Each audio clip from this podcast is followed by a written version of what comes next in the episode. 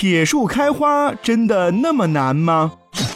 人们常用铁树开花来比喻难以盼望的事情，可是铁树开花真的有那么难吗？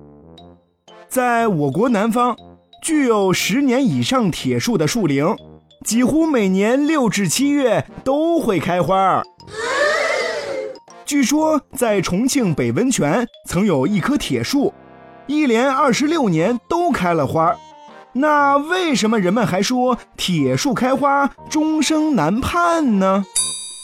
铁树虽然在南方经常开花，可是，在北方就完全不同了。在我国北方各省，包括黄河流域甚至长江流域，铁树仅见于温室栽培，它们终生都不开花，或者几十年才开一次。因此，铁树开花在我国北方确实是比较罕见的事。